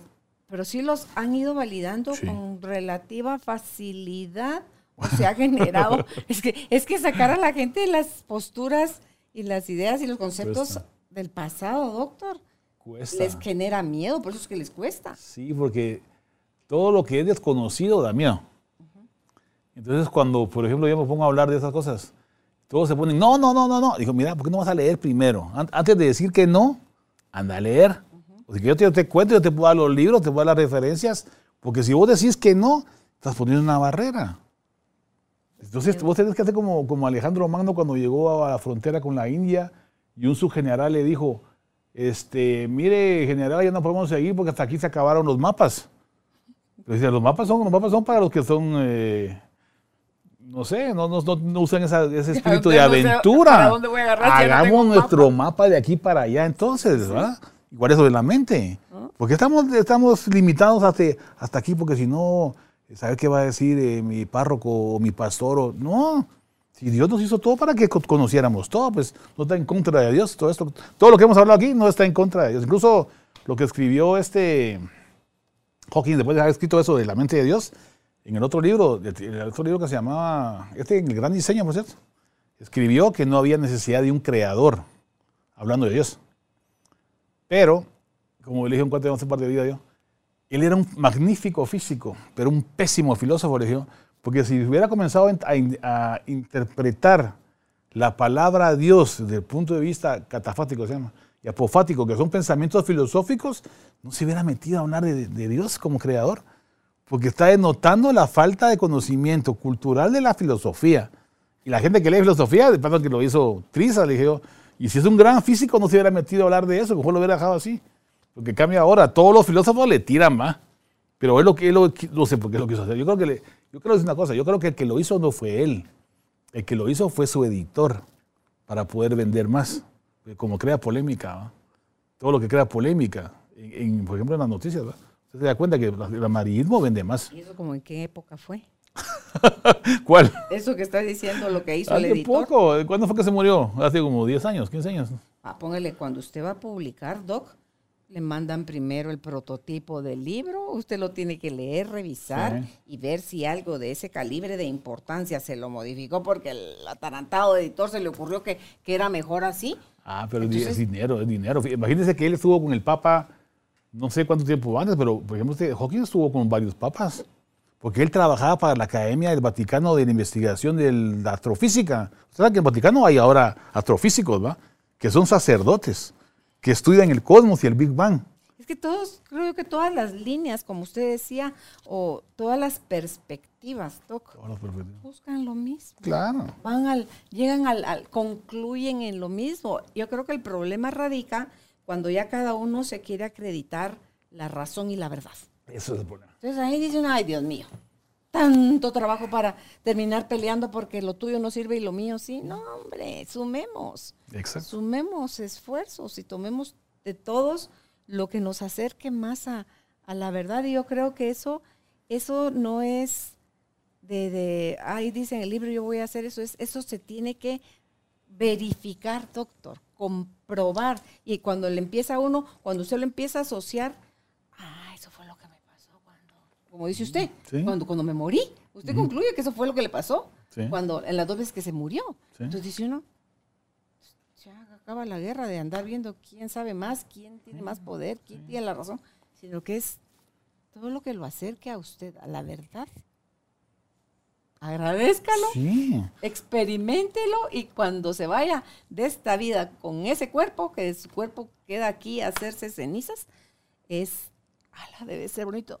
Y esto de en ese viaje o en, esa, en ese otro multiverso, porque yo creo que la información de todos nuestros personajes en los diferentes universos la tenemos, todos los personajes. Solo que unos están más avanzados, tienen como más eh, datos más relevantes o más actualizados o más completos. Hasta creo yo que lleguemos a ese punto de donde surge todo. Que, que somos también parte de ese punto de donde surge todo. Creo que hacia eso vamos. Creo que hacia eso vamos. Y no, y no negarse, porque como le digo a mi cuate, un día, estaba, un día me llevé libros de, de Einstein a un viaje, va. Nos fuimos a Cuba. Y yo iba leyendo el libro de Einstein. Es un librito así, va. Pero me costó saber cuánto tiempo leerlo, con la computadora a la par. Entonces me comenzaron a fregar y digo, mire mucha, pero ¿por qué no lo quieren leer si los libros no muerden? Y si no sé, pues para eso estoy leyendo, para los va a aprender. hacer pensar. Es- Doc. es- y si es- usted, no nos enseñaron a eso, nos enseñaron a obedecer. A, shh. Peor si es dogma. Shh. No lo cuestione, obedézcalo y chitun su bocota. O sea, les dice uno, no, hombre. Y eso nos llevó a la vagancia. O sea, al, al- eso fue apagando nuestra curiosidad, doctor. Nuestro decir, mire, yo no creo igual que tú, yo siento otra cosa o se me hace otra cosa. Shh. Como dice alguien, nos enseñaron a, a dar respuestas que se han dado como verdad, donde es más fácil para el profesor calificar Ahí está el detalle. que calificar su pensamiento. A decir, ah, qué interesante, ah, qué fregado este muchachito, ve, hasta donde le llega la, la mente, ve qué interesante, mira, patojo, ¿y de dónde te, de dónde encontraste esa información? ¿De dónde te viene ese dato? Fíjese, el doctor, licenciado, profe, que estaba yo la vez pasada y estaba viendo y estaba, y me pasó y entonces me hizo sentido esto y por eso. pues, No, usted no quiere que la gente piense, No, usted quiere que la gente obedezca. Se la encasilló. pues, No, hombre, no, hombre. Hay que atreverse. Por eso que a mí me encanta ser oveja negra. O sea, que sí, sí, de, los que, de los que nos atrevemos a hacer cosas que, que no hace mucha gente, que si la vamos a fallar, eh, vamos a fallar. Que si, ah, que no era por ahí, pues, entonces busquemos por donde Sí, sí, es, ¿verdad? Pero que, que se siente como más burbujitas debajo de la piel, viviendo de esa forma, creo yo, que obedeciendo. Ah, es lo que decía Kant. Atrévete a conocer, dijo, en su primer libro decía, atrévete a conocer. Le digo a mis residentes, los libros no muerden mucha, vayan a leer, hombre. Si se va a agarrar un libro y lo leen y si no entienden, pues busquen otra forma y miramos cómo hacemos. Otra cosa también que uno de profesor debe aceptar que no tiene la verdad, ni que sabe todo. Porque si uno lo cuestiona, pues digo, muchachos, yo no sé, vamos a buscar. Si yo tampoco puedo saber todo, yo no puedo saber todo, vamos a buscar. Y si no, pues cuestionamos nosotros mismos y vamos para adelante, preguntando y haciendo, no solo creyendo. Muchas cosas de mis trabajos de investigación fueron porque pregunté y no me respondieron mis jefes. Entonces, todos mis títulos, todos mis, todos mis trabajos de investigación de, de cada estudiante de medicina eran preguntas que yo hacía y que yo miraba que no, no, me- no, no, me cuadraban. Y así comencé a hacer mis eso trabajos no de los investigación. incomoda. Se enojan. Es lo que se digo, enojan. es lo que digo. A mí me sacaron hasta de clase tres veces por preguntar cosas que nada que ver. ya. Y, y lo peor fue que espontáneamente, y un día- voy a contar una cosa, una anécdota. y ni siquiera me acuerdo muy bien. Estaba en la secundaria y no sé qué preguntaron de los, de los piratas o algo así, ¿va? Entonces yo espontáneamente así, pero lo, lo más, este, no sé, inocente, contesté algo. Y no va a creer que, hasta hoy no sé, me sacaron a dar vueltas al campo de fútbol y, y como tres horas. Yo, ¿por qué me habrán sacado? Y hasta hoy no sé por qué me sacaron. ¿Usted hizo comentario o hizo una Hice un pregunta? comentario, o sea, yo creo que estaban preguntando algo de, de aquel Morgan, ¿no? ¿Cómo se llama? Un pirata. El pirata famoso Sí, Morgan. Sí. Algo preguntaron y yo inocentemente dije, tal, fulanito de tal, ¿va? Pero tal vez estaban poniéndole a alguien más, creo yo, ahora en retrospectiva. Y yo me metí de chute a contestar. Puede ser que eso haya sido. Porque yo hoy no sé. Como le digo, para que mire cuál es nuestra mentalidad como maestros. En lugar de mirar, mirar René, por hacerme el favor de no contestes cuando no te pregunten. O estás equivocado y este, este pirata no era. O anda a leer aquí, o anda a hacer tal cosa. No, me, sacaron a dar vueltas. Regresé todo sudado y deshidratado y adolorido. Y nunca supe por qué me castigaron. Entonces, yo, yo no quiero ser de esos profesores. Sí, hay gente que si la retan, si la cuestionan, si le enojan. pinchan y, y el foco que se encendió, ups, no tengo la información, o sea, soy ignorante. Eso los, los detona. Y entonces, ese para mí no es un maestro de vocación, ese es uno que está acostumbrado a enseñarle a la gente a que repitan como loro conceptos que usted se memoriza para el examen y que después manda la fregada la información. Porque si no le encuentra utilidad en su vida práctica de, de hoy, en el presente, sabrá Dios que me enseñaron cuando me dijeron eso. Pero cómo sí lo debe haber marcado, porque eso es humillación, lo que usted le hicieron. Sí. El sacarlo a hacer un ejercicio de esa forma, Sí. por hacer una pregunta. Y nunca supe por qué. No, no supe ni por qué. O sea, solo me sacaron a dar vueltas ahí. Yo como era, jugaba fútbol, dije, bueno, voy a, siempre pensando así, ¿verdad? Voy a hacer más ejercicio para sacar más fuerte en las piernas. Siempre, siempre buscándole la forma positiva. Claro. Voy, voy a salir más fuerte aquí para ir a jugar mañana. Ah, bueno. deshidratado y todo. Pero esa es la cosa que yo creo que es nuestro, Ay, nuestros paradigmas como profesores que tenemos que abrir la mente. Y a los niños también, porque los niños eh, cuando preguntan de religión, digo, hablarle de las religiones, no lo adoctrines, pero es que no lo- porque sí, él se va a dar es que- cuenta después que no es así. Es que es- nos inculcan, o sea, nos enseñan a pensar de una manera determinada. Así no vamos para adelante. Ahí no vamos a avanzar. Es quedarnos dando vueltas en el, en el mismo pedacito. ¿no? Incluso si uno, si uno de ciencia, que también lea filosofía, que también lea religiones, que también lea espiritualidades, ¿por qué nos, nos ayuda la espiritualidad? ¿Por qué chocar las neurociencias con la espiritualidad? No, jalar las dos cosas y aprender de todo, pues, y a poner en práctica para que todos estemos mejor. Así debería ser. Entonces, la- la- por eso la teoría de la fíjate en el tiempo es, es una realidad. Te va a hacer. Ustedes ya están haciendo investigaciones con los fotones que le hablaba de los entrelazamiento cuántico, en el cual jalan un tercer fotón y lo que van a hacer es que usted la van a reconstruir. O sea, usted quiere viajar aquí a Nueva York. Entonces mandan los fotones de base y los fotones están allá. ¿va? Entonces mandan su información cuántica y la reconstruyen allá. Entonces la pregunta es, ¿es usted? O ya no. Supuestamente es información, o sea, toda esa información todavía está por hacer, ¿va? O sea, estoy hablando cosas ya poquito, ya falta poco. La van a poder mandar a otro lado, a otro planeta si quieren, al, a la Vía Láctea, donde sea. Y la van a reconstruir allá, pero no es usted exactamente como es. O sea, las, las moléculas... Es mi información, Es información. es mi disco duro. Sí, exactamente. Entonces, si a usted la mandan así, a otro lado, a otro espacio-tiempo, a otro, ahí sí, espacio-tiempo, viajes en el tiempo, o espacio, como quiera llamarlo, ¿es usted o no es usted? Entonces, es una pregunta filosófica. A No nivel conciencia, probablemente sí. Sí, pero usted va a ser más joven, digamos. o cuerpo, físico, va- entonces van, a, van a aprovechar el viajecito y la van a, a rejuvenecer 10 años. Pongan, pongan. oh, va a vivir 200 años. pues, va a ser eterna. Ya, En ese futuro de la mente me choca con el libro, dice que en un futuro vamos a hacer, estamos hablando de información, ¿va? Va a poder su información quedarse aquí eternamente, si la guardan, ¿va? Entonces usted va a poder vivir, entonces la reconstruyen en un robot, o la reconstruyen en un clon, o la reconstruyen en lo que usted quiera, y su mente va a estar ahí. Su información va a estar ahí. Todo lo demás, ¿no? ¿Cómo se llamaba esa película de los robots? Donde conforme iban aprendiendo, iban agarrando no solo más vocabulario, hasta que Ah, sí. llegaron a tener emociones. Y ellos obviamente tenían ya el control sobre los humanos porque los imitaron a tal punto o obtuvieron la información, se pudieron programar a nivel humano que es ya de- descartan como ya es desechable. Pues le cuento, y, le, y cuento una cosa. Por ahí va la cosa. Hicieron un experimento así, hace poco. Y cuando la máquina comenzó a pensar, la apagaron. Porque la máquina comenzó a, a buscar soluciones independientes, ¿va? Entonces se asustaron tanto que la apagaron. Sí, hay películas de eso. Sí, y es una realidad. una- me, acordé de otra que sí, sí funcionan. Y han hecho experimentos.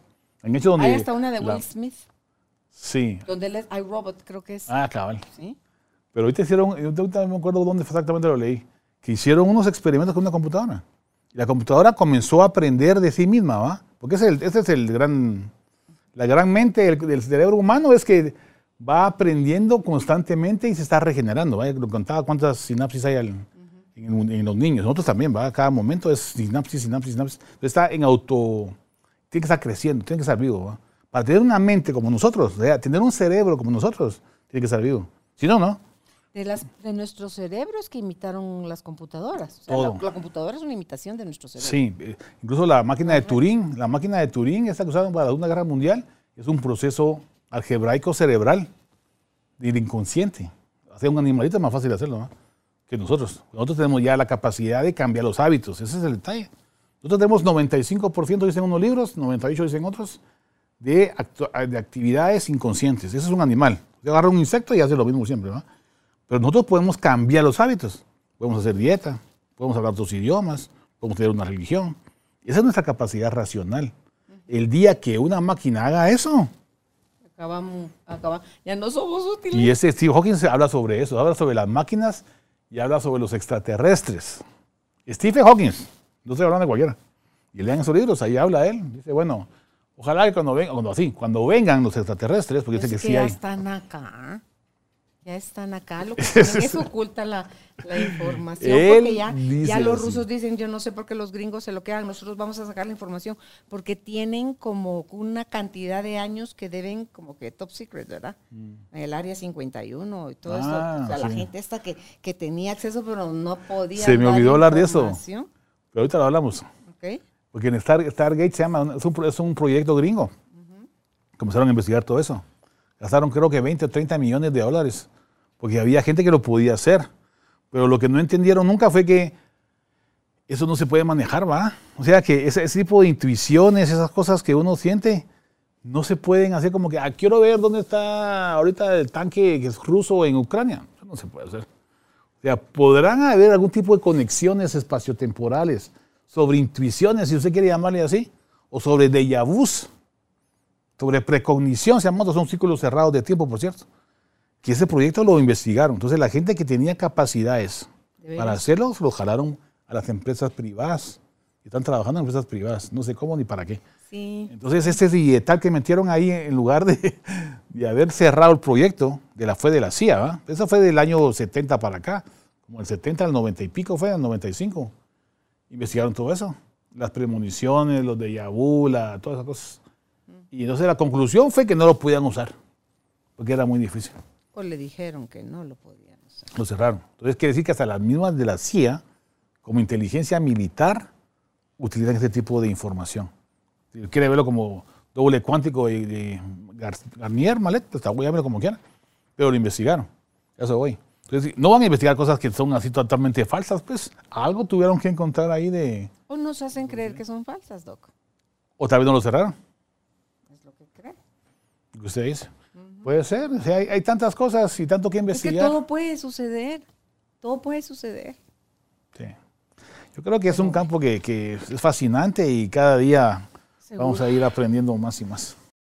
Llegamos a ti gracias al apoyo de Cemento Stark. Optimiza tu espacio para tu nuevo estilo de vida. Remodela tu hogar con Cemento Stark. Y el Instituto Guatemalteco de Seguridad Social. Supera las secuelas del COVID-19. Los hábitos saludables ayudan a tratar la fatiga. Pero si no presentas mejorías, visita a tu médico. Cuídate después de vacunarte. Instituto Guatemalteco de Seguridad Social, X. Pues gracias, doctor. Para quienes quieran eh, seguir esta conversación o saber más del doctor René Santisofión, a él lo encuentran en Facebook como Desde el umbral de la muerte, que es el nombre de su primer libro. En Instagram está todo corrido en minúsculas, René Santisofión. Te invitamos a que te suscribas a nuestra página de internet www.carolinalamujerdehoy.com.gt. Te suscribas en nuestras plataformas, dale clic a la campanita, así te podemos avisar cuando estamos publicando un episodio nuevo.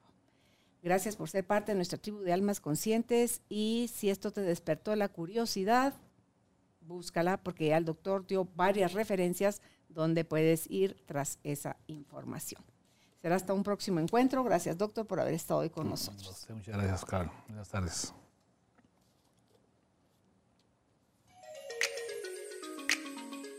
Gracias por ser parte de esta tribu de almas conscientes. Recuerda visitar nuestra página web carolinalamujerdehoy.com.gt para más información de estos temas y de nuestros invitados. Tenemos más programas, blog, libros, talleres, tienda en línea y material exclusivo para quienes se suscriban. Encuéntranos en redes sociales como Carolina la Mujer de Hoy.